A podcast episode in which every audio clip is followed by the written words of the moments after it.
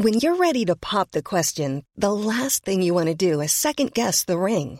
At Bluenile.com, you can design a one-of-a-kind ring with the ease and convenience of shopping online. Choose your diamond and setting. When you find the one, you'll get it delivered right to your door. Go to Bluenile.com and use promo code LISTEN to get $50 off your purchase of $500 or more. That's code LISTEN at Bluenile.com for $50 off your purchase. Bluenile.com code LISTEN. Tous les jeunes veulent travailler dans la tech et veulent surtout être développeurs. Euh, c'est pas étonnant parce qu'en fait, c'est le métier le plus représenté dans les médias. Pourtant, il y a tout un tas d'autres métiers dans le numérique, euh, et c'est pour lancer mon job board avec My Little Team que j'ai décidé de faire une série d'entrevues pour parler justement des métiers de la production. Alors ça va de l'exploitation à l'infrastructure, il y a tout un tas de métiers dans l'exploitation, et j'espère que dans cette série, on va pouvoir justement aborder une grande partie de ces métiers-là. Mais on reparlera de mon job board en fin de vidéo, donc reste bien jusqu'à la fin pour en savoir plus, et si tu cherches un taf euh, dans le milieu du numérique. Aujourd'hui, je suis avec euh, Cyprien euh, Vacogne, j'espère que ça se prononce comme ça. Ensemble, on va démystifier le métier de technicien support et on va aussi parler de comment le DevOps a un impact sur ce métier, parce que nous n'oublions pas, on est sur une chaîne DevOps. Bienvenue sur Radio DevOps, la balado-diffusion des compagnons du DevOps. Si c'est la première fois que tu nous écoutes, abonne-toi pour ne pas rater les futurs épisodes. C'est parti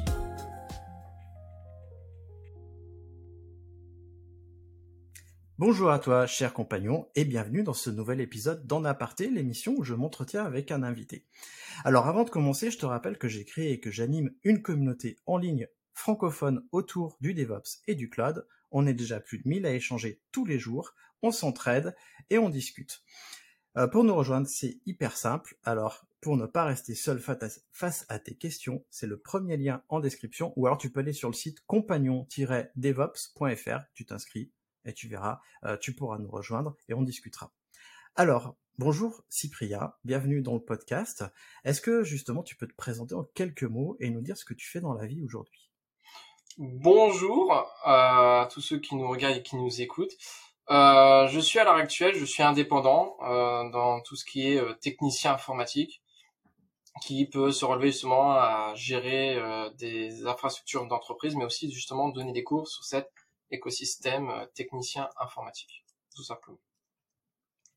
Bon, je vais, je vais commencer avec mes petites questions rituelles. On va rentrer dans le, euh, dans le sujet du technicien un peu plus tard. Euh, J'ai des questions rituelles qui est, pour toi, c'est quoi la définition du DevOps? La définition du DevOps, c'est un peu compliqué puisque, euh, de mon point de vue, c'est énormément de choses. C'est de l'infrastructure, c'est un peu de développement, euh, c'est un peu du bêta euh, testing, tout simplement. C'est vraiment un écosystème qui est vraiment à part, dans lequel en fait il faut être compétent sur plusieurs euh, points, tout simplement. Ok, alors c'est vrai que hum, c'est pas la définition que moi j'ai. Je ne sais pas si tu la connais un peu la définition que j'ai. Pour moi, c'est vraiment un, mouvement et en fait, tout ce que tu as dit, ça rentre dans le mouvement, mais c'est pas uniquement tout ça. Euh, bah, du coup, je pense qu'on va en discuter euh, justement.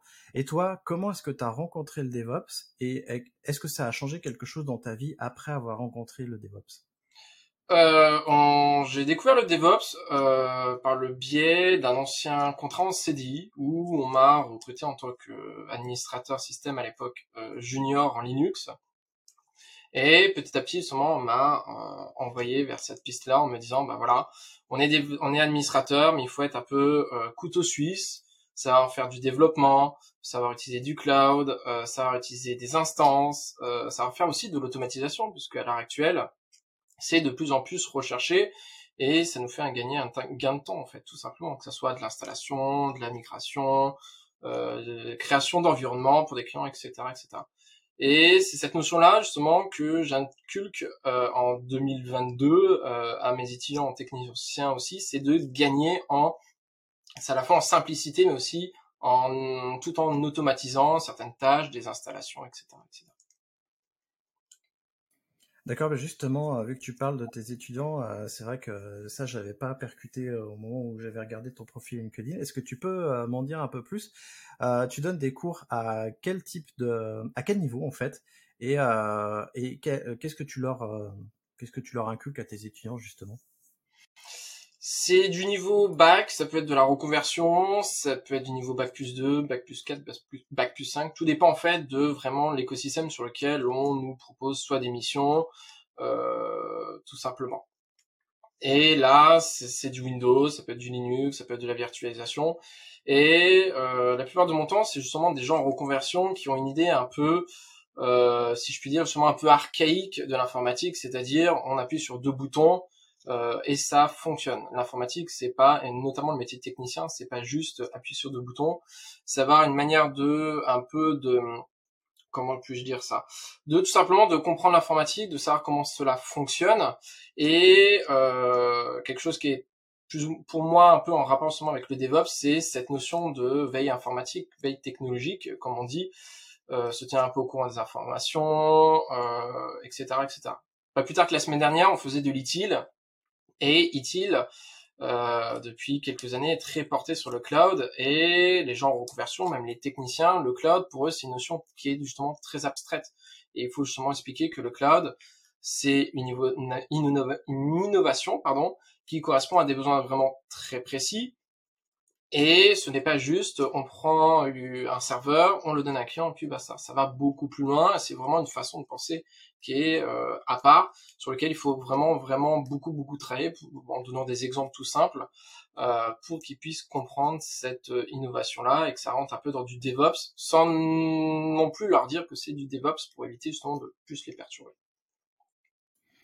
Justement, euh, alors moi j'ai un BTS, donc euh, brevet de technicien supérieur. Donc quand tu me dis technicien, moi tout de suite je pense à un bac plus 2, un BTS.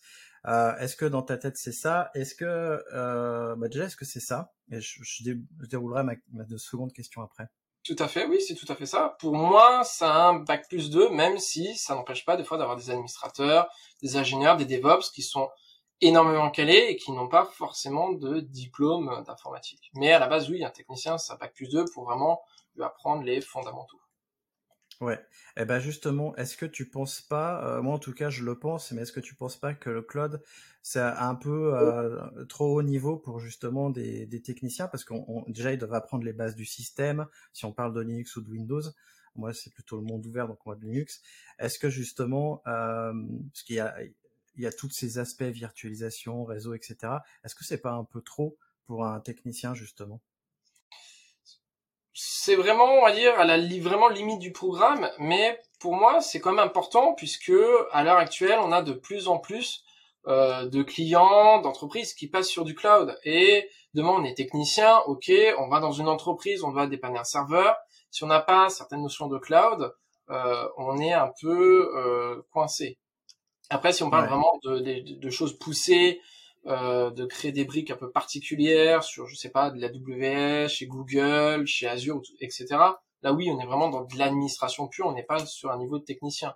Mais un technicien doit savoir avoir des briques Windows, Linux, réseau, parce que c'est très important dans le cloud, mais aussi essayer de comprendre un peu les, les, bases et les fondamentaux du cloud pour si demain ils doivent se dépanner. Et moi, ça m'est déjà arrivé euh, en prenant de temps en temps des alternants qui doivent agir sur des instances cloud chez OVH et me dire bah en fait je sais pas ce que c'est du cloud euh, ça correspond à quoi ça sert à quoi comment c'est euh, tarification pour quels besoins comment ça se passe au niveau des sauvegardes etc c'est vraiment des questions qui se posent de plus en plus. Et là où j'ai beaucoup beaucoup beaucoup de demandes et beaucoup d'étudiants qui me posent ces questions là pour dire en fait c'est quoi? Et même dans la vie de tous les jours euh, on utilise plein de services qui utilisent du cloud sans réellement s'en rendre compte. Et quand on dit, bah si on l'utilise tous les jours en donnant des exemples un peu spécifiques avec des instances, etc., etc., bah on se dit, ah bah oui, j'en utilise, mais je ne savais pas ce que c'était réellement. Ouais, pour moi, il y a, y a un enjeu justement à, à donner, euh, comment dire, une vision de ce que c'est le cloud sans rentrer dedans, en effet, euh, aux techniciens, parce que c'est pas eux d'aller concevoir les, les, infrastructures cloud, mais en effet comprendre que leur serveur, bah, il fait partie d'une infrastructure cloud, c'est en effet important. Du coup, euh, on va parler justement du poste de technicien support. Euh, ça fait combien de temps que tu fais ça ou que tu as fait ça? Je sais pas si tu le fais encore. J'ai cru comprendre que oui un petit peu. Est-ce que tu peux rentrer un peu plus dans le détail de euh, ce que c'est que ce poste-là et, euh, et quelle base en fait il faudrait pour faire ce poste-là? Pour moi déjà en fait technicien support c'est un mot qui veut tout et rien dire parce que technicien support il faut donner une définition à support et on se rend compte qu'à l'heure actuelle des métiers de technicien, technicien proximité, data center, etc. Il y en a énormément et chacune de ces composantes là, je parle d'expérience, sont complètement différentes. Et bah un technicien, ça peut être juste un technicien qui va réparer des ordinateurs, ça peut être un technicien qui va euh, agir sur des instances euh, à son niveau, bien sûr, qui va faire du ticket, qui va faire un peu de virtualisation parce qu'on en demande de plus en plus, etc., etc. C'est la même chose qu'on est technicien support data center. Ça existe par exemple chez Scaleway euh, pour avoir travaillé avec eux, notamment sur ce point-là. Euh, bah, on n'a pas cette notion de virtualisation, on n'a pas cette notion euh, de cloud, etc. Mais on a cette notion de matériel, de hardware, par exemple, euh, qui est aussi très importante, savoir ce que c'est un processeur. Et à l'heure actuelle, il y a beaucoup, beaucoup, beaucoup de techniciens, euh, quand on leur pose cette question, ils nous disent oui, on sait ce que c'est un processeur, on sait ce que c'est une carte mère, mais quand on rentre un peu dans le détail, euh, il y a un, manque tout simplement de connaissances. C'est ça, c'est quelque chose de très important. Après, un bon technicien, c'est quelqu'un qui va être assidu, euh, qui va faire preuve aussi de courtoisie, tout simplement. Euh, pourquoi? Parce que bah faut savoir être poli, il faut savoir être respectueux, faut comprendre aussi que des fois, bah en tant que technicien, on ne peut pas tout faire, on ne peut pas tout connaître non plus, et savoir aussi se reconnaître que bah on a ses propres limitations, et etc. etc. C'est pour moi, c'est un boulot qui fait un peu tremplin sur je suis un peu débutant en informatique, j'apprends, je monte en compétences et après je peux soit rester technicien, certains le resteront toute leur vie parce que c'est un choix et d'autres veulent euh, évoluer, pour euh, voir d'autres choses, d'autres aspirations, tout simplement. Justement, je, je, je, reviendrai sur les évolutions possibles. Est-ce que euh, pour toi, euh, moi, moi, je me dis en fait qu'un technicien, euh, notamment support, il doit avoir finalement un périmètre qui est défini un peu à l'avance quand même, parce qu'il peut pas tout faire. Par exemple, on va parler du technicien qui va s'occuper du réseau, ou alors du technicien qui va s'occuper des instances Linux, ou du technicien Windows voir, comme tu le disais tout à l'heure, du technicien qui va intervenir dans les data centers pour changer les machines, etc. Donc le technicien, il peut pas tout faire. Donc euh, pour moi, il a euh, un périmètre euh, qui est imposé par l'entreprise et il est potentiellement dans une équipe et en effet, le technicien va pas s'occuper de tout, mais va s'occuper des premiers peut-être des premiers incidents, des premières analyses qu'il peut résoudre à son niveau. Et puis si ça devient plus compliqué, il va, il va envoyer son, son incident, parce que là on parle d'incident, dans le cadre d'un incident, aux, euh, aux, personnes un peu plus expérimentées, qui sont les administrateurs système et autres, etc. Est-ce que ça te semble juste si on, si on dit ça? Pas forcément. Euh, encore une fois, je parle par expérience et aussi autour de moi. On a vraiment deux situations différentes euh, au niveau des techniciens. Moi, j'ai été technicien pour des pour une ESN bretonne où on était une dizaine d'informaticiens. J'étais technicien mais ça m'a pas empêché de d'installer des, des, des, hyperviseurs, ça m'a pas empêché de faire du backup, faire un peu de développement, faire du réseau, du routeur, euh, changer des composants hardware, etc., etc. Et c'est justement c'est ce que je dis souvent à mes étudiants quand ils me disent, bah moi quand j'aurai mon diplôme de technicien support, euh, j'aimerais rentrer dans une grosse entreprise. Pour moi, c'est complètement faussé. Pourquoi? Parce que dans les très grosses entreprises, en général, les services d'informatique qui sont euh, sont très très euh, on va dire fastidieux c'est-à-dire qu'il y a beaucoup de monde et on est très très souvent rattaché à une tâche qui va nous être fixée. Exemple bah si on me dit d'installer des ordinateurs Windows je vais faire que ça je vais rien voir d'autre. Et ça va être un peu chronophage un peu dans le temps puisque on va voir les installations de Windows on va maîtriser c'est bien. Mais le jour où on va avoir un peu plus d'appétence un peu plus d'envie justement d'évoluer d'apprendre des choses aux techniciens bah voilà je fais du support avec les ordinateurs, mais je fais un peu de réseau, je fais un peu de téléphonie, je fais un peu de ticket, etc. Très souvent, on va nous dire, bah non, on t'a euh, pris pour une tâche spécifique. Si tu veux faire une autre tâche, bah il faut trouver toute autre chose. Alors que moi, vraiment, quand j'ai travaillé dans cette ESN là, euh, j'ai fait du Windows, du Linux, euh, du Mac, du backup, etc. Ça a été justement très très formateur. Pourquoi? Parce que il y avait certes cette limite administrateur, technicien, mais on essayait quand même, malgré tout, des fois, de faire des choses qui pouvaient dépasser notre cadre pour justement nous stimuler, nous rendre un peu plus efficients, efficaces, et aussi pour voir si vraiment on était motivé pour avancer, pour s'améliorer, pour apprendre, monter en compétences, tout simplement. Pour moi, il y a vraiment ces deux notions-là. Moi, je l'ai bien vu dans les deux cas. J'ai fait les deux cas, et dans les très très grosses entreprises, moi, c'était le domaine bancaire. Euh, non, mon ordre de mission, c'est les ordinateurs. Je fais que les ordinateurs. Si je veux faire autre chose, il faut que je change malheureusement de société. Ce qui est un peu dommage en soi. Oui, j'ai vécu ça euh, justement euh, au tout début de ma carrière. J'ai fait l'installation des machines euh, sous Windows pour Casino, donc une très très grosse boîte. Et après, j'étais dans une, un petit éditeur logiciel, enfin un éditeur moyen, on était une cinquantaine de personnes. Et là, justement, j'ai pu aller un peu plus loin et c'est là où j'ai commencé à apprendre pas mal de choses, justement. et moi, je trouve que c'est bien parce que c'est vrai qu'on fait pas que du support, on peut faire aussi de la R&D. Moi, j'ai pris un alternant euh, il y a trois ans où je lui faisais faire aussi de la R&D, pas de support. Aujourd'hui, on en a un, mais il est plus technicien. Il fait, il fait des études d'administrateur système, mais quand on l'a pris, il était niveau technicien. Et là, il fait de la R&D, et puis petit à petit, on l'amène à faire du support parce que justement, on lance des services en ligne et on va lui apprendre ce que c'est que d'être support. C'est ça, très important. En effet, ouais, c'est super bien.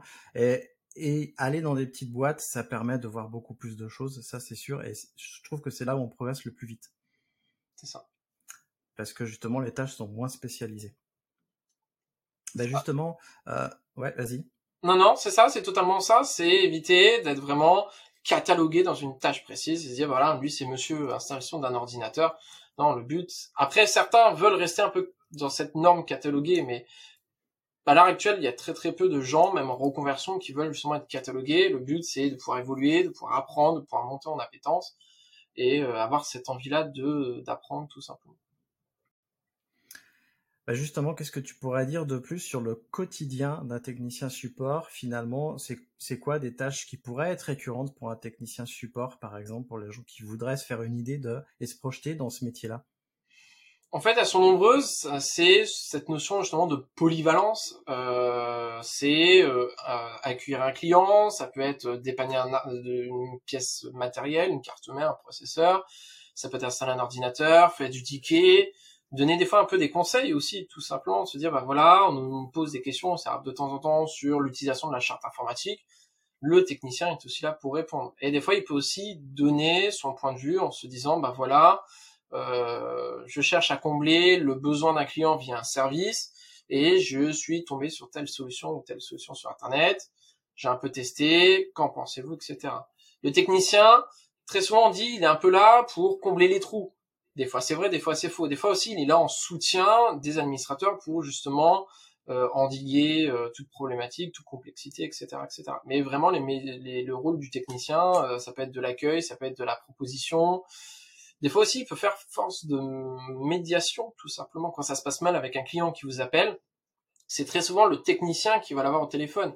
Et là, euh, comme je dis très très très souvent, euh, on ne rentre pas euh, dans le lard de la personne, on essaie d'être le plus correct et le plus poli possible puisqu'on représente notre société. Et très souvent, bah, il faut être un peu diplomate parce que bon, on se fait un peu agresser, on peut des fois malheureusement se faire insulter. Faut pas le prendre pour soi, faut pas surenchérir, il faut essayer justement de trouver un juste milieu pour se dire que voilà, un technicien est un, et, et, et se doit d'être diplomate justement pour satisfaire ses clients. C'est très très très important en effet, euh, cette notion de service, elle est super importante. Quand on parle de support, on a tendance à l'oublier. Et c'est vrai que les gens qui appellent le support, ils sont déjà en, péril, ils ont des problèmes, ils sont déjà un peu énervés avant de nous appeler. Donc c'est vrai qu'ils peuvent être euh, des fois un peu, un peu énervés. Et euh, bah, ce service-là, c'est vraiment super important parce que, comme, tu le disais, c'est l'image de marque de ta société. typiquement, est-ce que quand on parle de support, euh, est-ce, qu'on peut justement parler des divers niveaux de support? Je sais pas si tu as l'habitude des supports à niveau. Moi, je sais que j'ai beaucoup pratiqué quand j'étais euh, justement euh, au support. J'ai fait presque tous les niveaux de support. Est-ce que tu peux nous en toucher quelques mots justement? Oui, en général, c'est niveau 1, niveau 2, niveau 3. Niveau 1, en général, c'est... Je sais pas que c'est des choses un peu pas importantes, mais c'est des choses sur lesquelles les techniciens peuvent régler entre guillemets par eux-mêmes. Et quand on escalade euh, vers niveau 2, niveau 3, ce sont des gens qui ont soit un peu plus de recul, soit des techniciens un peu plus avancés, plus de connaissances, plus de compétences. euh, plus de droits aussi, ça peut arriver sur les infrastructures, sur les euh, tout ce qui est en attrait à l'informatique avec le client. Et euh, c'est pas une honte, c'est ce que je dis souvent à mes étudiants, c'est pas une honte de se dire bah voilà, je ne sais pas faire, je ne comprends pas, je n'y arrive pas. Bah je vais escalader à quelqu'un qui a plus de qui est plus haut que moi dans la hiérarchie et qui va pouvoir m'aider, m'aiguiller. C'est ce que je dis souvent, il y a quelqu'un qui est toujours plus fort que nous, il y a toujours quelqu'un qui est moins fort que nous. Et ce métier justement de technicien, même d'informatique en général, c'est toujours se dire bah euh, se remettre en question quand on n'a pas arrivé quelque chose, quand il y a un problème, quand il y a un quoi, il faut toujours se remettre en question. Alors pas forcément sur toutes les demandes, mais il faut pas avoir peur de se dire bah je ne sais pas, donc je vais de mettre de côté tout simplement. C'est je ne sais pas, je vais demander à quelqu'un de plus compétent que moi un coup de main et c'est pas une honte à avoir dessus, bien au contraire, c'est même très très formateur. Ouais, il y a quelque chose que dans une de mes missions justement où j'ai fait du support, j'étais chez un papetier et en fait, euh, l'un des trucs, l'une des missions que j'avais, puisque j'en avais plusieurs en tant que technicien à l'époque, c'était la gestion des sauvegardes. Alors, euh, ce que ce que je faisais, ça se fait un peu moins maintenant, mais mais euh, tout est virtualisé. Mais à l'époque, c'était, euh, j'allais sur les serveurs, j'enlevais les bandes, euh, j'enlevais les bandes puisque les sauvegardes étaient faites sur bande. Les bandes, je les mettais dans des pochettes et je les envoyais au coffre qui qui était à un autre endroit physiquement et je récupérais les anciennes bandes, je les formatais et je les remettais bah, dans, dans, le serveur. Aujourd'hui, euh, il y a peut-être encore ce genre de choses chez certaines boîtes, mais euh, justement, le technicien support, je pense qu'il peut euh, gérer tout ce qui est sauvegarde, c'est-à-dire aller vérifier que tout se passe bien sur les serveurs, que les sauvegardes aient été bien faites, ou alors si jamais il y a un problème, bah, aller récupérer les sauvegardes sur le cloud, puisqu'on peut faire des sauvegardes sur le cloud, et aller les réimporter. En tout cas, nous, c'est ce qu'on fait faire à, notre alternant aujourd'hui. On lui fait gérer tout, ce qui est sauvegarde là-dessus. Est-ce que tu as d'autres petites anecdotes là-dessus au niveau des, activités justement du support oui, oui. Moi, j'avais, j'ai un gros, gros client qui fait de l'automobile en France, enfin multinational, et eux, ils sauvegardent une partie de l'infrastructure encore sur cassette. Et là, c'est quelqu'un sur les sites en Bretagne qui échange les cassettes, etc., etc. Pour la petite anecdote, oui, dans euh, ma petite entreprise bretonne, là où on était une dizaine, les administrateurs justement ne trouvaient justement que cette euh, idée de backup était bien, mais que c'était pas de leur ressort justement de vérifier que les backups soient fonctionnels, qu'ils se soient bien installés, etc., etc. Et on se rend très vite que lorsqu'un backup ne fonctionne pas, ils ont appris malheureusement à leur dépens que lorsqu'il ne fonctionne pas, bah euh, c'est un peu triste parce que bah on perd toutes les informations. Et c'est arrivé chez un client. Sauf que euh, moi j'ai un peu pris bah, euh, ce, ce, ce sujet-là à la main. Et comme on dit, quand on a 200, 300 clients avec 15, 20 machines à chaque fois, euh, on peut pas tout vérifier en instantané, en temps réel. Ça demande beaucoup de temps. Et le métier de technicien, c'était aussi une partie de mon temps, voire même certaines fois des journées entières, c'est de vérifier le bon fonctionnement d'un backup, que le backup se soit fait, s'il ne s'est pas fait, comprendre pourquoi et analyser la situation. Voilà. Il me renvoie un message en me disant qu'il y a un problème de droit, bah, je vais analyser, diagnostiquer, comme le dit un peu l'ITIL, tout simplement, et agir en conséquence de dire, bah voilà, ça ne fonctionne pas, pourquoi?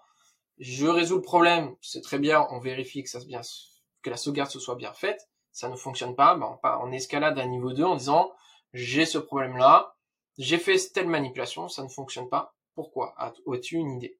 Et ça, c'est quelque chose qui m'arrivait euh, très très régulièrement. Sauf que euh, malheureusement, c'est beaucoup mis de côté. Pourquoi? Parce que euh, les backups, c'est un temps monstrueux à mettre en place, à manager, à infogérer en temps réel. Et il faut des personnes qui puissent suivre en temps réel ou tout simplement tous les jours, faire un check tous les jours de bah, ça marche ou ça ne marche pas, et analyser et agir en conséquence. Et souvent, on que ça aux techniciens, mais bah, le technicien a déjà beaucoup de boulot, voilà. Et euh, déléguer cette partie-là justement au technicien qui a déjà du boulot, des fois, comme je dis, c'est un peu lui envoyer la patate chaude tout simplement. Des fois, c'est un peu compliqué parce que euh, ça peut des fois dépendre de technologies qui sont tellement avancées qu'on ne comprend pas trop le mode de fonctionnement. Voilà. Oui, c'est vrai qu'on peut mettre en place. On peut mettre en place des technologies de sauvegarde euh, bien avancées. Je sais que nous, on en a plusieurs chez nous. Et c'est vrai que des fois, il faut expliquer je vais expliquer les choses, notamment euh, bah, dernièrement, on a fait mettre en place euh, une technologie de sauvegarde sur du stockage objet. Donc c'est euh, une techno que connaissait pas notre alternant et il a eu un petit peu de mal à comprendre. Donc je lui ai expliqué bien correctement ce que c'était le stockage objet par rapport au stockage bloc classique qu'on trouve sur les serveurs. Et au fur et à mesure, je lui ai dit d'essayer des choses et, là, il a compris en effet. Mais c'est vrai que ça va pas de soi en fait. C'est ça. Et cette partie-là, c'est une partie que très peu de techniciens maîtrisent parce qu'on en parle très très très rarement, même dans les formations. On n'a pas réellement de, de, de cours en termes de, cette, de ces formations, même moi le premier, qui est un BTS euh, d'informatique, où on ne m'a jamais expliqué à quoi servait une sauvegarde, un backup, etc., etc. Et on se dit que là, c'est un côté qui est un peu caché parce que c'est ultra important. Euh, bon, des fois, il faut un peu de formation, c'est comme ça pour comprendre les technologies. Donc là, il faut qu'un administrateur, par exemple, nous explique. Mais c'est très très souvent mis de côté euh, parce qu'on préfère se baser sur la virtualisation, sur du réseau, du Windows et du Linux. Et la partie sauvegarde est très souvent mise au ban euh, sans réelle raison, alors que bah, les sauvegardes, ça peut littéralement sauver une entreprise. Ouais, c'est essentiel. Euh, mon premier alternant, justement, il a fait un BTS, euh, je sais plus comment ça s'appelle, SISR, SIO, SISR, spécialisé dans le réseau, justement, infrastructure et réseau. Et en fait, lui, il avait vu euh, très rapidement, puisque à un moment donné, on lui a fait mettre en place des sauvegardes euh, et on lui a demandé c'est quoi les bonnes pratiques qu'on vous apprend à l'école? Il nous a dit on nous a appris le principe de la sauvegarde, mais pas dans le détail.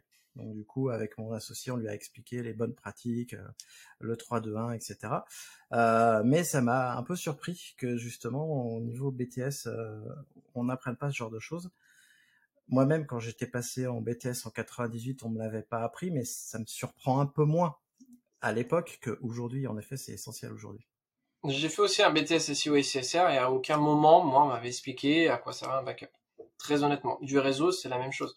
Et c'est souvent ce qu'on peut reprocher à certains, euh, certaines écoles, etc. Ce sont des fois des programmes, on ne dirait pas qui ne sont pas à jour, mais qui euh, datent d'il y a peut-être 5, 10, 15 ans et qui ne sont plus forcément en adéquation avec ce qu'on a aujourd'hui. Par exemple, les backups.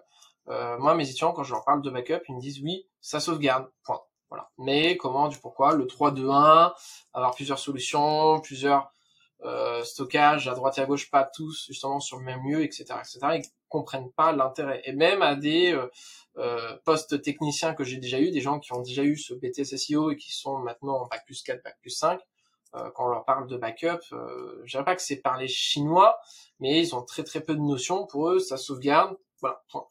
Il n'y a pas de notion de rétention, de 3, 2, 1, ça sauvegarde, point, c'est bon. Et c'est quelque chose justement qui manque, même en termes de techniciens. On leur demande pas, certes, de maîtriser tout l'écosystème de sauvegarde, mais au moins connaître des bases, de dire, voilà, 3, 2, 1, pourquoi, expliquer pourquoi, du hors-sol, etc., etc. Mais ça, c'est quelque chose qui est très, très mis euh, euh de côté, et même on le voit avec OVH, quand il y a eu le feu justement à Strasbourg OVH, cette notion de sauvegarde, de backup a été mise de côté, donc on se rend compte que c'est un problème qui est vraiment universel en France. Ah bah clairement, hein, clairement. Et puis, je pense qu'il faut le pratiquer la sauvegarde pour vraiment en fait que ça rentre parce que sinon en effet ça a du mal à rentrer. Ah bah justement, euh, vu qu'on parle de technicien support, toi, quel, bah, tu nous as dit tu as fait BTS SEO et CSR. Euh, Est-ce que tu as fait euh, d'autres études et quelle étude il faut faire finalement pour devenir technicien support À quelle étude on peut s'arrêter? Est-ce que tu conseilles plutôt des filières courtes, des filières longues, etc. Alors moi j'ai tout fait à l'envers. Euh, j'ai passé mon BTS juste pour valider un diplôme d'informatique. Mais avant de passer un BTS, euh, je savais déjà ce que c'était un Windows. Je manipulais très très régulièrement en associatif le Linux. Euh, les bases réseau j'en avais, donc c'était juste pour valider. La preuve en est, c'est quand j'ai validé mon BTS, je travaille déjà dans une ESN depuis un an et demi. C'était vraiment juste pour valider un acquis. Pourquoi? Parce que maintenant, il y a beaucoup d'entreprises qui demandent d'avoir des euh, un acquis minimum, un bac plus 2, et ce qui est un peu dommage. Euh, on a plusieurs, pour moi, plusieurs façons de voir le technicien. Il y a des gens qui ont déjà plein de compétences en informatique et qui le font, ils sont très contents. Et il y en a d'autres, moi je connais des, maintenant des gens qui sont patrons d'entreprise dans l'informatique, DevOps, et qui n'ont aucun diplôme en informatique. Euh, après, de là dire formation courte, formation longue, tout dépend de notre manière de faire. Moi, j'anime les deux et euh, j'ai remarqué quand c'est des formations qui sont intensives sur neuf mois, où ils font des cours, euh, des thématiques toutes les semaines qui vont être différentes. Euh, les étudiants et les étudiantes, très important, ont très souvent du mal à comprendre justement que c'est de l'intensif et qu'il faut vraiment être centré dedans. C'est-à-dire ne pas louper une journée, euh, ne pas mettre justement ces lacunes-là à demain, etc., etc., parce que faut suivre un programme et le programme est tellement long et intensif et on fait pas de pause, il n'y a pas de vacances, etc., etc., que ça peut des fois un peu dégoûter. Et il y a beaucoup de gens qui arrêtent parce que ils ne voyaient pas cette euh, les formations comme ça. Et il y en a d'autres euh, qui préfèrent faire euh, en long via une alternance, c'est-à-dire bah, ils font une semaine de cours, trois semaines d'alternance ou l'inverse, ça dépend des entreprises et des entités, et qui préfèrent faire comme ça parce que eux prendre du cours, comprendre un cours, c'est bien, mais eux ils veulent vraiment manipuler dans un cas concret. Et euh, bah, souvent, ce qu'on nous dit d'un côté en cours, oui, mais bon, vous allez jamais avoir de Linux, patati patata. Ils vont peut-être tomber sur une entreprise qui va faire que du Linux. Et des fois, vraiment, entre les deux, c'est différent. Et c'est ça qui est aussi très important. C'est vraiment une notion de, goût et de couleur. Et moi, je sais que travailler dans une entreprise, c'est beaucoup plus formateur que d'aller dans un cours, derrière, euh, assis derrière, une table sur une, avec une chaise et d'écouter quelqu'un parler ou faire des TP en temps réel parce que c'est beaucoup plus formateur. On met vraiment les mains dans quelque chose sur lequel, bah, si on se trompe, bah, c'est le client qui est impacté. On a aussi ce relationnel avec ce client-là. Voilà. Si moi j'aurais dû continuer, si j'avais dû continuer justement plus loin que le technicien, j'aurais fait en alternance parce que l'entreprise est beaucoup, en général, beaucoup plus, c'est beaucoup plus formateur que euh, assis derrière une chaise à écouter quelqu'un qui nous écoute. On a vraiment cette notion de manipulation qui est pour moi, selon moi, la plus intéressante. Je suis assez d'accord. Euh, tu parlais des formations courtes. On a fait un épisode de podcast justement sur apprendre le DevOps en six mois où on parle vraiment des formations très courtes. Euh, on ne parle pas que du DevOps, on parle de manière générale des formations très courtes. Donc, cher auditeur, si tu l'as pas écouté, va l'écouter. Et euh, je suis d'accord avec toi sur le fait que l'alternance, c'est vraiment bien. Moi, je voulais faire mon BTS en alternance. J'étais hyper jeune et j'ai eu du mal à trouver une entreprise en étant moi-même aujourd'hui employeur et tuteur euh, d'alternants, je comprends pourquoi c'est dur quand on est au niveau bac de trouver une entreprise qui veut bien euh, miser sur nous parce que euh, quand on commence au niveau bac et qu'on veut faire un BTS en alternance, grosso modo, on sait rien faire finalement. Et moi, j'ai vu avec mon premier alternance, c'est ce que j'ai fait. Hein. J'ai passé un an à tout lui apprendre. Et aujourd'hui, je le referai plus parce que j'ai plus le temps. En tout cas, notre entreprise est trop petite pour pouvoir se le permettre. Les plus grosses entreprises, je sais pas, je me pose la question. Mais après, c'est vrai qu'après le BTS, pour continuer en alternance, c'est vraiment super bien, parce que comme tu le dis, on voit d'autres choses, on voit d'autres contextes, on voit même des choses qu'on peut pas voir en cours, et vice versa. Euh, et moi, mon premier alternant, alternant, désolé, euh, qui était venu par Open Classroom, qui était motivé, intéressant, intéressé, on se rend compte que entre euh, la formation en accéléré et la mise en pratique dans une entreprise, pour lui, ça a été très très compliqué. C'est-à-dire se euh, suivre des normes, des règles, une manière de travailler, et c'est très très compliqué. Est-ce que je le referais Ça dépendrait des étudiants, mais dans son cas, je le referais pas parce qu'il y a beaucoup beaucoup trop de lacunes et comme tu l'as dit, on perd vraiment trop trop de temps justement à réexpliquer ce qu'ils ont déjà vu, ce qu'ils ont déjà entendu, et euh, finalement on perd plus de temps qu'autre chose.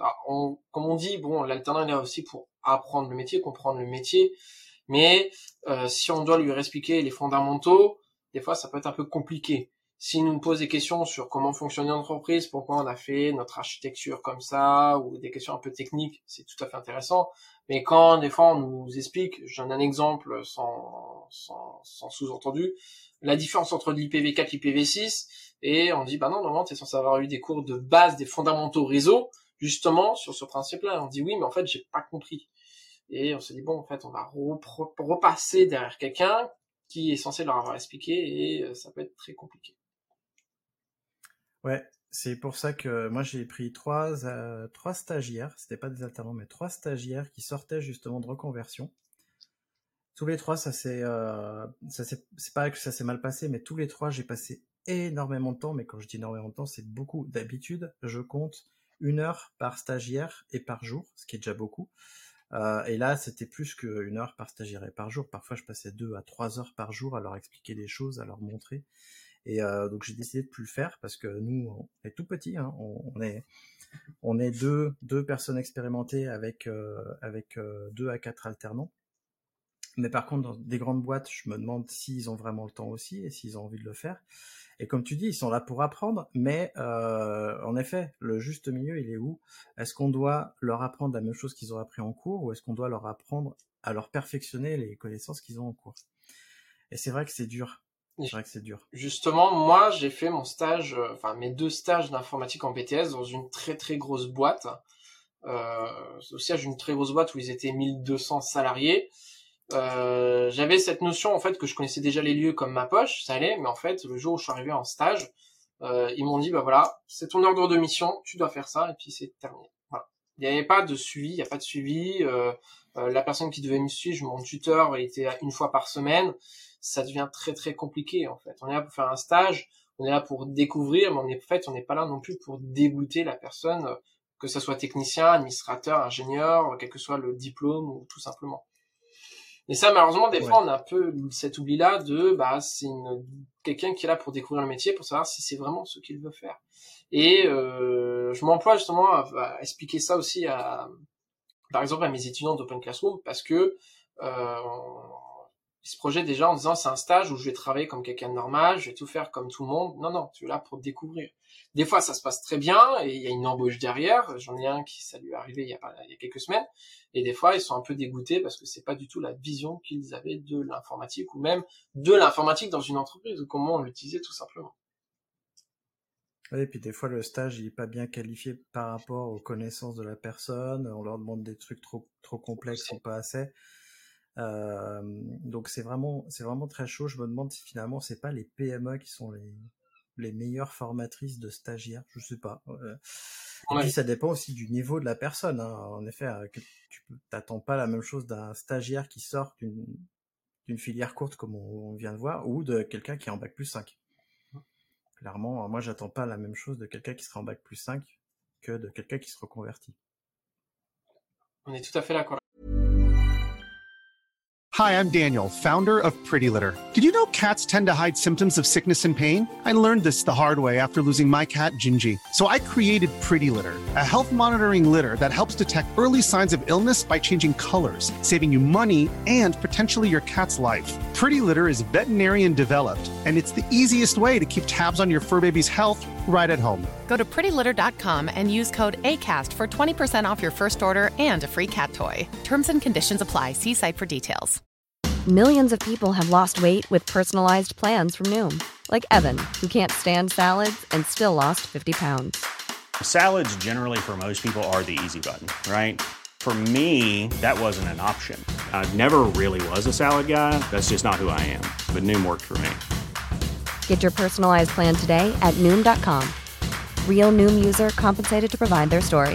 In four weeks, the typical Noom user can expect to lose one to two pounds per week. Individual results may vary. Euh, D'après toi, euh, quel impact a le DevOps finalement ce mouvement-là sur justement le métier du technicien support? Est-ce qu'il est touché euh, ou pas? Oui, moi de plus en plus, je remarque de plus en plus puisque il y a beaucoup de cursus de techniciens justement, de support, de proximité, euh, quel que soit le nom, où on commence un peu à parler, par exemple, d'automatisation. On commence à faire du développement. Bon, c'est pas non plus des choses très très folles, mais on leur demande de faire du développement sur PowerShell, sur Bash. On leur demande de faire un peu d'automatisation. On va pas pousser en parlant de Rundeck, Puppet, Ansible, Stack, ou même de Docker, mais on va quand même, commencer un peu à tâter le terrain pour voir bon si c'est quelque chose qui va leur plaire ou pas. On va peut-être leur demander de faire du WDS, du WSUS par exemple. Mon premier alternant, euh, il a un peu travaillé, c'est quelque chose qui l'intéressait justement, cette notion d'automatisation, euh, à faire un peu d'Ansible, parce qu'il voulait savoir, voilà, ça sert, ça sert à quoi, c'est quoi l'intérêt, pourquoi on met ça en entreprise, etc., etc. Et il s'est rendu compte que c'était quelque chose qui était ultra intéressant, et que même finalement, même pour un, un technicien, si on lui dit, bah voilà, t'as juste à taper cette ligne de commande là, et ça met à jour 300 serveurs, ça va être un gain de temps énorme pour lui, c'est-à-dire qu'il va ne plus passer sur les 300 serveurs les uns après les autres à se demander si finalement euh, il faut tout mettre à jour à la main, etc. Il a juste à faire une ligne de commande, ça balance euh, le playbook par exemple pour un Ansible et il fait les différentes étapes et lui il a juste à vérifier à la fin dans le résultat si c'est ok, si c'est pas ok. Si c'est pas ok, il va regarder pourquoi. Si c'est ok, il peut faire autre chose, tout simplement. Et c'est un gain de temps énorme. Et même pour les préparations d'ordinateurs, euh, par rapport à certaines missions que des fois m'a un peu proposées, donc euh, pas Casino mais une, une enseigne concurrente, c'était de d'installer des ordinateurs, les Windows à la main, c'est-à-dire on prend un lecteur, euh, un disque dur externe, on le branche, on l'installe. Oui, mais si on veut un peu automatiser, l'automatisation, un technicien est censé pouvoir le faire avec du WSUS pour mettre à jour un parc informatique, du WDS avec des images, même on fait même beaucoup de sysprep, sysprep dès le début de la formation.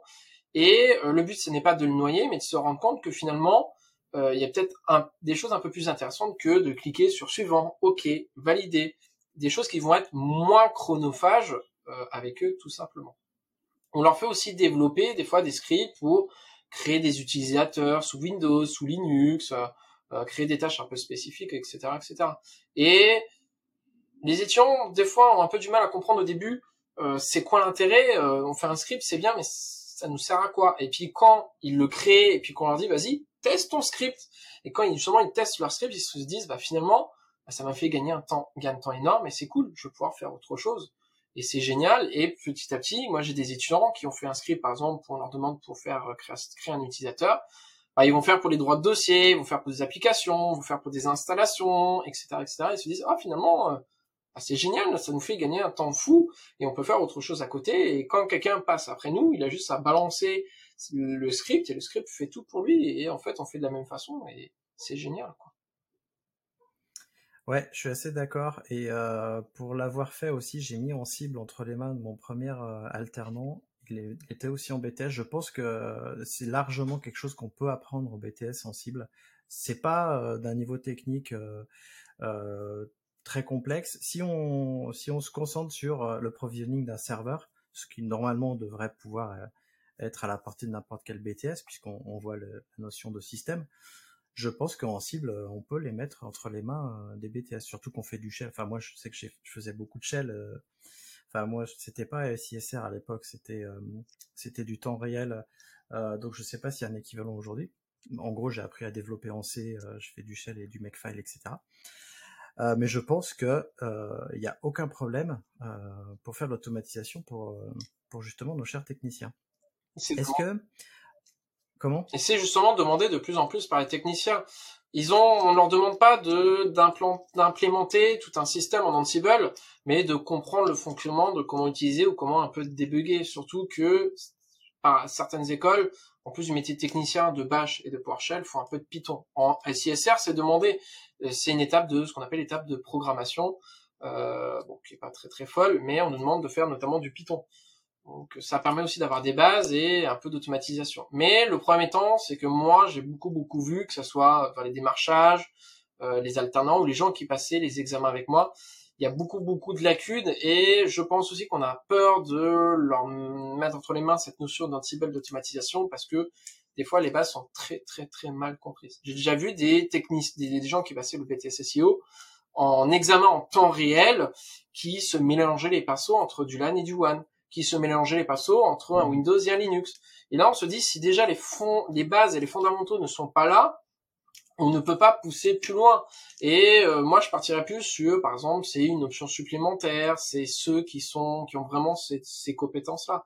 Mais moi, j'en ai plein. Faire la différence entre un Windows et un Linux en termes de commandes, c'est euh, quasiment mission impossible parce que c'est très compliqué pour eux justement de scinder que c'est que c'est deux environnements complètement différents, pour deux besoins différents.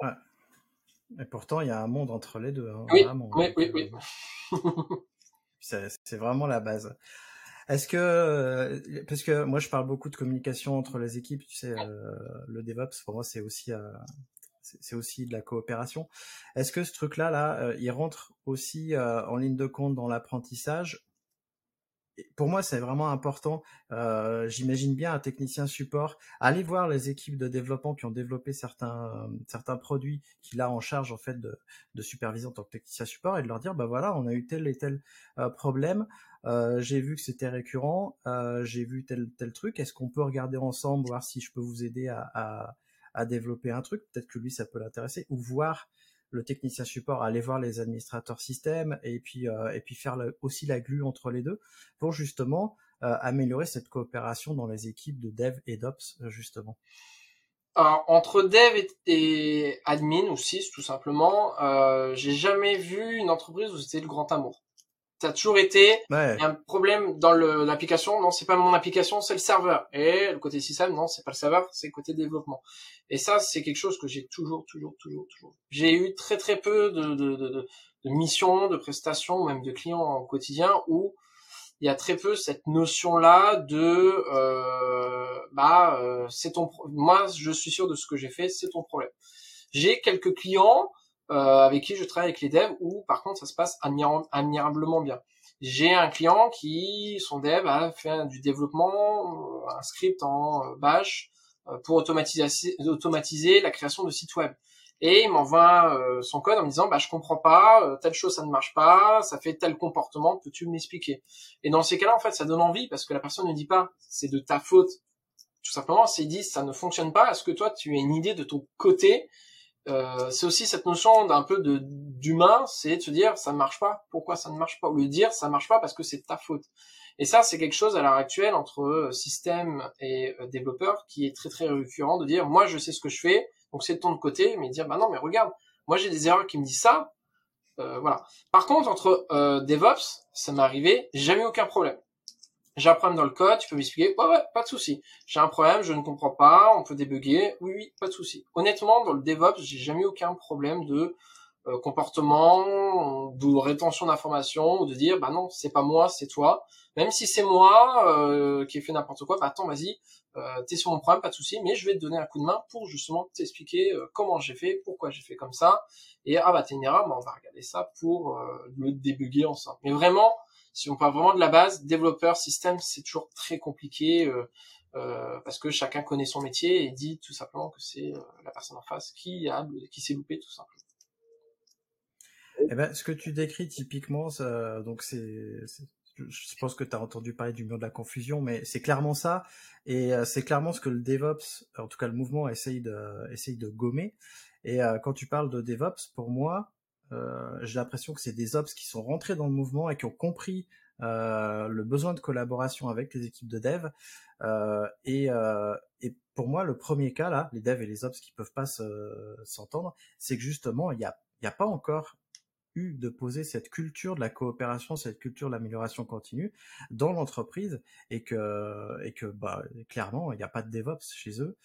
Euh, et c'est pour ça que j'ai un peu de mal avec le, le terme euh, métier DevOps, mais ça, j'en parle dans, dans plein d'autres euh, dans plein d'autres podcasts. Pour moi, euh, ce qu'on appelle un DevOps, c'est ni plus ni moins qu'un Ops qui est rentré dans le mouvement DevOps et qui fait justement, euh, qui, qui va vers les devs qui, euh, qui travaillent avec eux et, et, pareil les devs qui sont dans le mouvement DevOps parce que pour moi c'est transverse hein, ils vont voir les ops et ils travaillent avec eux et, et bon c'est pas le meilleur des mondes mais en tout cas ça améliore les choses. Ça améliore les voilà, ça améliore les choses tout en sachant que quand on se prend la tête pour un bug c'est pas nous qui on se met pas nous en porte-à-faux mais le client en porte-à-faux c'est le client après qui est impacté par ce genre justement de mésentente.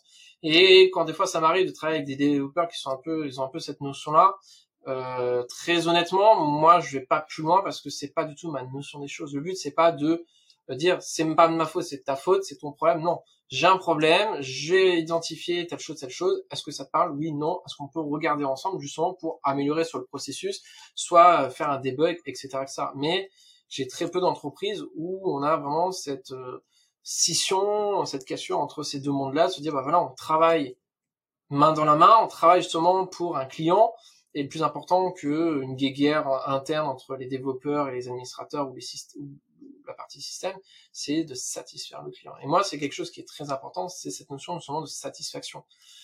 Euh, on peut être très bon et ne pas vouloir communiquer avec un développeur parce que bah non, c'est pas mon problème, c'est son problème à lui. Et lui va me dire la même chose de son côté. Dans ce cas-là, on fait quoi? On laisse le client euh, s'énerver, on paye des indemnités au client, on reste tel quel et c'est complètement anxiogène et c'est une vision qu'il faut énormément gommer parce que ça sert strictement à rien.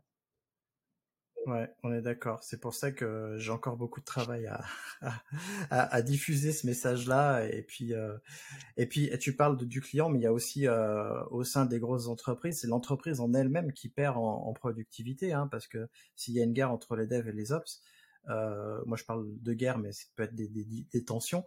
Euh, bah c'est l'entreprise tout entière qui en qui est en péril. Enfin, peut-être pas en péril, mais en tout cas qui va perdre en productivité. et donc, c'est dommage pour l'entreprise, surtout qu'en plus, on fait tous partie de la même entreprise en théorie. On est tous dans, on est tous dans le même bateau. Voilà. Exactement. Et le bateau, en fait, il a qu'une direction. Donc c'est ça qu'il faut justement arriver à trouver, avoir la, la, direction commune. Tout à fait. Toi, euh, quel conseil tu donnerais à un novice justement qui veut se lancer dans ce métier, le métier de technicien support C'est comme dans tout métier, déjà, sa première chose, c'est la motivation. Si on n'est pas du tout motivé euh, pour ce métier-là, ça ne fonctionnera jamais. Que ce soit même les autres métiers par ailleurs.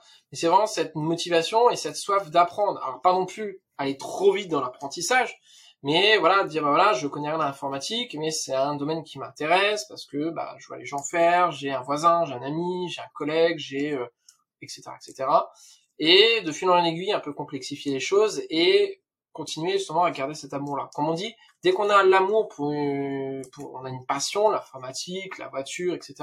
Tant qu'on a cette flamme-là, il faut continuer dans ce sens-là. Si on commence à être un peu dégoûté, etc., etc., euh, faut changer de voie. Après, il faut savoir que même dans l'informatique, on fait au quotidien des choses des fois que l'on n'apprécie pas. Et ça, c'est dans tous les métiers pareil. Il faut aussi avoir cette notion de on ne fera pas toujours ce que l'on veut, mais euh, être curieux, être euh, de bonne humeur, très important, être voilà, chercher un peu les informations. On peut parler Twitter, LinkedIn, les réseaux sociaux, les blogs, Reddit. Il y a énormément de possibilités. Et à l'heure actuelle, c'est ultra intéressant même si euh, je vais peut-être me faire taper sur les doigts. Euh, L'anglais, c'est quelque chose qui va être très important parce que euh, on a plein plein d'informations et euh, on s'échange toutes et tous des informations. Les Américains, les Anglais, les Français, les Allemands, etc., etc. Et l'information évolue tellement rapidement et on peut récupérer de l'information tellement rapidement, ne serait-ce que via des vidéos. Euh, que on peut avoir énormément d'informations, énormément de choses, et euh, on peut aussi s'amuser à tester des technologies, des choses, etc., etc. Et ça, c'est vraiment tout un euh, panel d'informations sur lequel euh, il faut se baser parce que c'est un métier qui est ultra prenant, qui peut être très enrichissant suivant l'environnement dans lequel on évolue. Et euh, moi, honnêtement, je, je faisais en général du 9h, 18h du lundi au vendredi je passais euh, facile une journée, euh, soit mon samedi, soit mon dimanche, à comprendre pourquoi l'entreprise a utilisé telle technologie, euh, me renseigner sur des, des, choses. Bah, il y a un client qui m'a parlé d'une technologie, je vais vérifier. ah bah, j'ai pas su installer un Linux, un exemple par exemple, un, exemple typique. Et je vais un peu essayer de comprendre de mon côté pour évoluer, pour se dire bah voilà, je sais plus, mais par la suite je saurais faire tout simplement. On ne parle pas non plus de travailler gratuitement, mais quand on est motivé, en général, on veut toujours apprendre et être un peu curieux sur ce qui nous entoure, tout simplement, comment ça marche, etc., etc. Quitte à reproduire, avoir un labo chez soi, un ordinateur, euh, un hyperviseur, etc., pour tester, pour faire de la bidouille en temps réel. Voilà. le conseil que j'aurais à donner, c'est euh, entourez-vous d'autres personnes. En effet, euh, restez en contact avec vos collègues à l'école. En tout cas, c'est important. Euh, moi, le conseil que je donnerais aux personnes qui voudraient faire ce métier, c'est si, en gros, euh, vous aimez, euh, vous aimez le contact un petit peu humain et que vous voulez potentiellement faire des, une, alors pour moi, des études courtes, c'est bac plus 2 eh ben vous pouvez aller dans ce métier-là parce que une fois que vous, vous aurez fait votre BTS ou votre DUT, alors c'est plus un BTS pour être efficace en termes d'entreprise, euh, bah, quand vous serez en entreprise, vous progressez assez vite et euh, grosso modo, quelques années après, vous aurez un niveau euh, un peu équivalent à celui de l'ingénieur, alors sans toute la partie cognitive de, euh, réflexion qui est apprise aux ingénieurs, mais il n'y aura pas de problème pour que vous puissiez évoluer après, devenir cadre, etc. Enfin, je veux dire, euh, je suis l'exemple flagrant vu que j'ai qu'un BTS et j'ai pu évoluer au fur et à mesure du temps. Tous les BTS vous le diront, de toute façon. C'est ça. Moi, j'ai eu le déclic, très honnêtement, euh, quand j'ai fait de l'associatif voilà, je fais de l'associatif dans euh, sur le monde libre de Linux, voilà, euh, que ça soit breton ou au niveau national. Et euh, c'est tout simplement de discuter comme si on prenait les personnes qui venaient, voilà, je connaître Linux, Ubuntu, Debian, etc. Et de voir que finalement on est dans son monde et de se dire bah finalement l'informatique ça peut déclencher des vocations, etc. J'ai un étudiant, parcours de technicien informatique, il a eu le déclic quand il a été à la nuit du hack. Alors ça n'a pas forcément trop de parallèle avec le métier d'informatique, mais il s'est rendu compte que le technicien c'est bien, on fait beaucoup, voilà, un peu d'administration, un peu de dépannage, etc. Mais que finalement le système c'était quelque chose et la sécurité c'est quelque chose qui l'intéressait énormément. Comment euh, se passaient les arnaques, comment on faisait du mail, comment voilà les règles un peu de sécurité dans l'entreprise. C'est quelque chose qui le passionne et sur lequel bah, il essaie un peu de baser euh, euh, ses cours dessus pour faire les deux en même temps, se dire voilà j'apprends des bases et ces bases-là j'essaie un peu de comprendre comment on pourrait les détourner, comment on pourrait un peu les pirater, les choses un peu comme ça. Et voilà. Il y a un, ouais, il y a un autre truc pour moi qui est euh, qui est important quand on fait du support euh, ou de la gestion d'incidents c'est euh, le côté enquête. Euh, moi, j'adore me projeter en tant que, je suis un grand fan de Sherlock Holmes et j'adore me projeter. Je me dis, je suis Sherlock Holmes de l'informatique parce qu'on va collecter des données, des informations et en fait, on va essayer de savoir ce qui s'est passé. C'est comme, euh, c'est comme un crime. Notre serveur, il est tombé. Bah, pourquoi est-ce qu'il est tombé? Pourquoi est-ce que il est down? Collecter toutes les informations et refaire tout le cheminement. C'est vraiment un truc intellectuel qui est intéressant et qui est complètement différent pour le coup du développement où là, on va vraiment euh, analyser les choses et non pas concevoir des choses. Mais en effet, il y a des parties euh, de conception, mais cette partie-là d'analyse, je, l'aime beaucoup. C'est ce que j'ai beaucoup à mes étudiants, je leur dis. Ah, l'exemple typique, c'est ça ne marche plus. Oui, mais pourquoi? Comment? Quelle est la raison quelle, est là ou les raisons, etc. Et soit on dit oui, finalement, ça ne fonctionne pas, mais c'est peut-être intéressant de savoir pourquoi, pour ensuite savoir comment le résoudre tout simplement. Et les étudiants souvent me disent, c'est vrai qu'on voit pas forcément ces choses-là. Quand on est que simple usager, utilisateur, on voit pas cette notion-là. Et quand on est vraiment dedans, on se rend compte que on fait pas au tatillon, on essaie un peu de comprendre. Euh, moi, je parle pas de Sherlock Holmes, je parle de puzzle, c'est de me remettre les pièces aux bons endroits, tout simplement, pour comprendre et se dire ah bah oui, mais en fait, euh, c'est pour telle raison, bah, j'ai telle information, pourquoi, ok, je vais un peu me renseigner, je vais un peu essayer de comprendre l'erreur et ensuite solutionner, dire c'est bon, ça marche, le puzzle est OK. Ouais, clairement, euh, quand on va euh, faire tout le cheminement, quand on aura trouvé l'origine du problème, peut-être qu'il va falloir faire évoluer l'application. Et là, on va aller voir nos amis, les développeurs, on va leur dire, bah voilà ce que j'ai trouvé. Souvent, c'est ce que j'ai fait en fait euh, quand j'étais gestionnaire d'application. J'allais voir les développeurs, je leur dis, bah voilà, il s'est passé ça, voilà quel est le cheminement. Je vous laisse toutes les infos et puis vous, vous allez trouver euh, comment corriger l'application et l'améliorer. Parce qu'on peut pas améliorer quelque chose euh, qu'on comprend pas en, fin de compte. Et c'est souvent une très grosse fierté pour les techniciens. Et euh, je leur dis que si vous avez solutionné un problème, soyez-en fiers justement.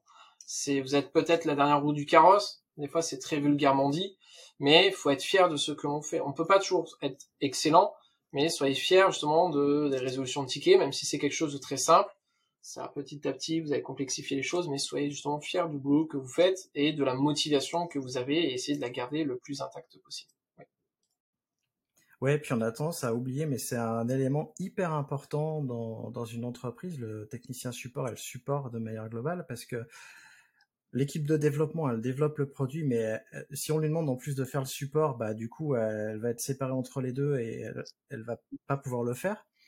Euh, les administrateurs système ou, ou, réseau, eux, ils gèrent l'infrastructure, mais pareil, si on leur demande de faire euh, du support, bah, ça va leur, ça va leur prendre du temps. Et en fait, les techniciens support et, et l'équipe support de manière globale sont là pour résoudre les problèmes et surtout alerter s'il y a des problèmes récurrents à améliorer. Parce que s'il y a un problème récurrent qui arrive genre toutes les semaines, bah là, ça vaut le coup quand même d'y passer du temps à, à développer quelque chose. C'est ça. On est tout à fait d'accord là-dessus, on a la même vision des choses. Bon, bah parfait. Eh ben, on va arriver vers la fin, vers la fin de ce podcast. Est-ce que tu aurais un livre, un article ou même une conférence à conseiller à notre auditrice ou auditeur qui nous écoute? Euh, Non, je suis, moi, je suis honnêtement, je suis beaucoup plus blog, euh, blogosphère que conférence et livre papier. Très honnêtement. Euh...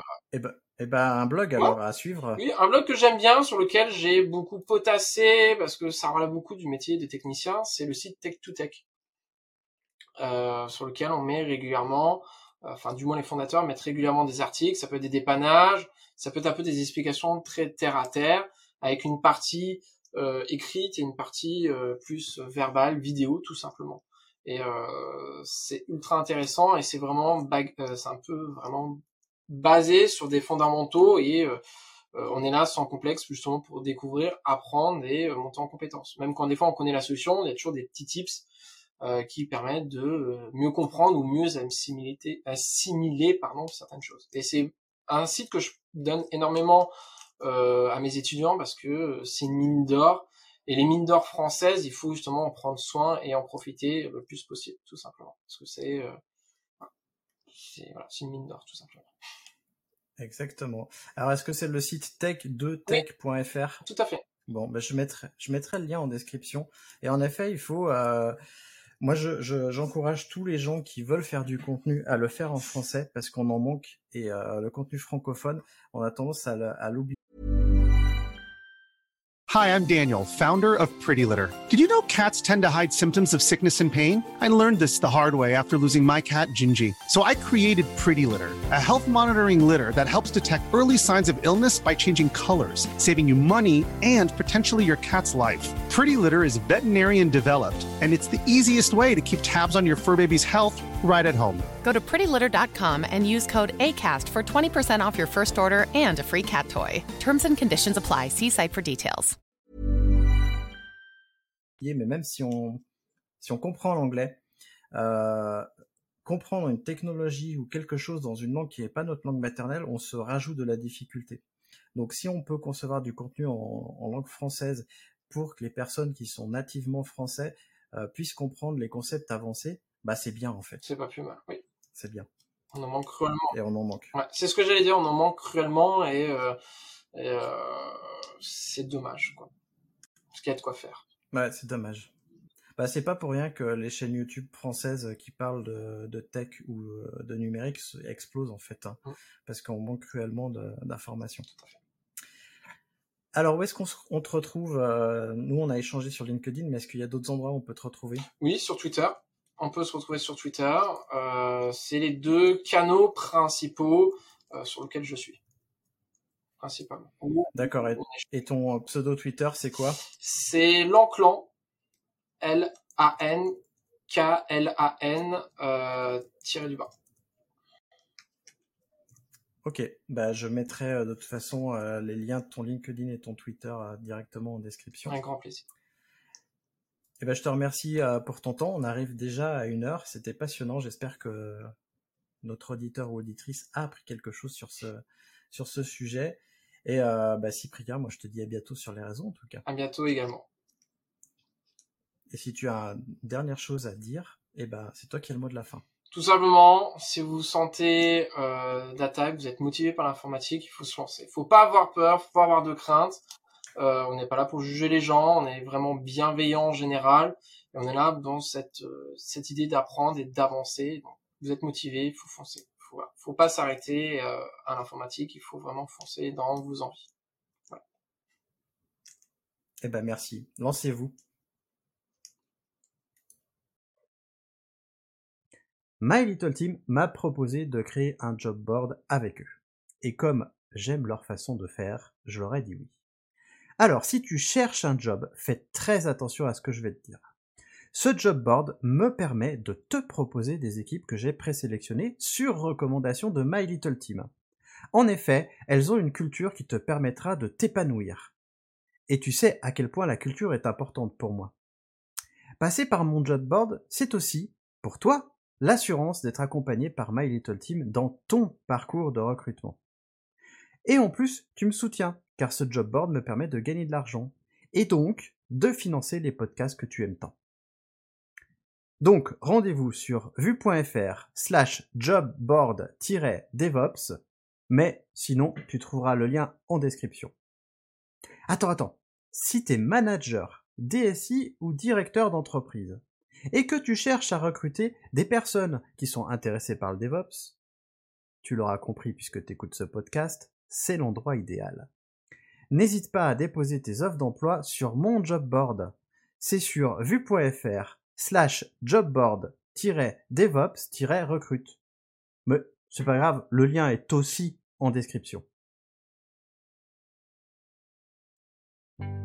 Merci d'avoir écouté Radio DevOps. N'oublie pas de noter l'épisode, plus la note sera élevée et plus il sera mis en avant dans les applications. Tu peux aussi le partager, ça nous aidera à le diffuser et à rendre le mouvement plus visible. Si tu as envie de discuter du mouvement, alors rejoins-nous dans la communauté des compagnons du DevOps. À bientôt La balado-diffusion des compagnons du DevOps est produite par l'IDRA.